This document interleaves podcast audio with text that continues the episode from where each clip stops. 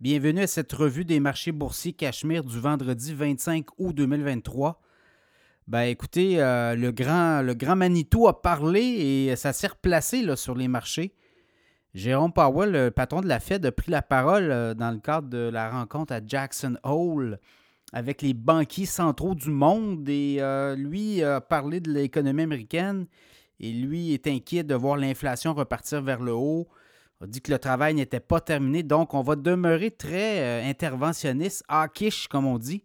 Donc euh, ça l'a un peu refroidi les ardeurs, mais les marchés se sont repris par la suite. Je pense qu'on anticipait tout ça, donc on comprend qu'il reste peut-être encore une hausse des taux euh, d'intérêt taux directeur aux États-Unis, peut-être au Canada aussi, là, certainement. Donc une à deux hausses avant de peut-être penser digérer tout ça et des baisses éventuellement en 2024. Donc, c'est un peu ce que les marchés décodent. Donc, Jérôme Powell qui dit, le grand patron de la Fed, qui dit qu'il y a encore du travail à faire et que la lutte contre l'inflation n'est pas terminée. Il voit quand même des signes euh, très positifs dans la mesure où euh, l'économie américaine demeure très solide. Donc, tout ça nous amène à les marchés boursiers. Donc, euh, du positif, on a fini dans le vert pour le SP 500 et le Nasdaq pour la semaine. Donc, euh, aujourd'hui, à la bourse, la bourse de Toronto en hausse de 0,3% 19 835. Le SP 500 en hausse de 0,7% 4 405. Le Dow Jones en hausse de 0,7% 34 346. Le Nasdaq en hausse de près de 1% 13 590. Le baril de pétrole s'est remis à remonter tranquillement, près d'un dollar de hausse à 80 et 4 USWTI référence. Le Bitcoin aussi a monté 26 145. L'or retraité, l'once d'or, 1942,10, moins 5 US l'once d'or.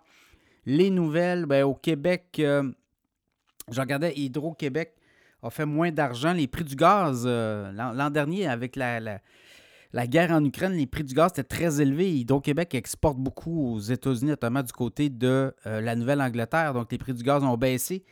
On a fait 456 millions de profit net au deuxième trimestre Hydro-Québec. Quand même. En fait, c'est leur premier trimestre, c'est avril, mai, juin. Premier trimestre de l'année pour Hydro-Québec, mais 224 euh, millions de baisse de revenus, en fait de profit net.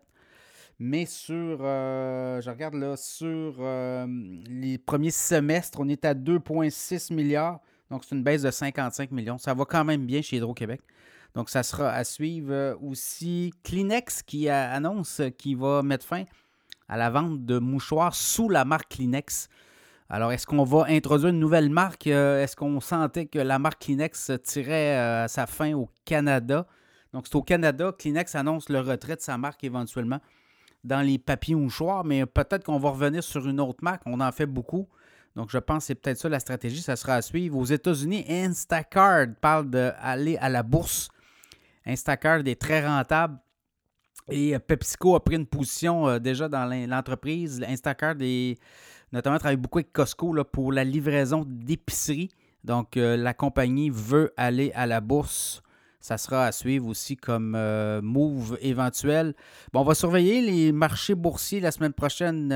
pourraient nous, encore nous surprendre, comme on dit. Alors, euh, c'est un peu ça qui euh, met fin à notre, euh, notre revue des marchés boursiers. Quand même, du vert pour le Nasdaq et du vert pour le SP 500 pour la semaine. On s'entend, mais depuis le début du mois d'août, c'est encore en baisse. Alors, ça sera à suivre. le Jackson Hole est un peu la fin, qui marque un peu la fin du mois d'août. On va voir avec la rentrée. Il va peut-être avoir d'autres surprises. Donc, ça sera à surveiller.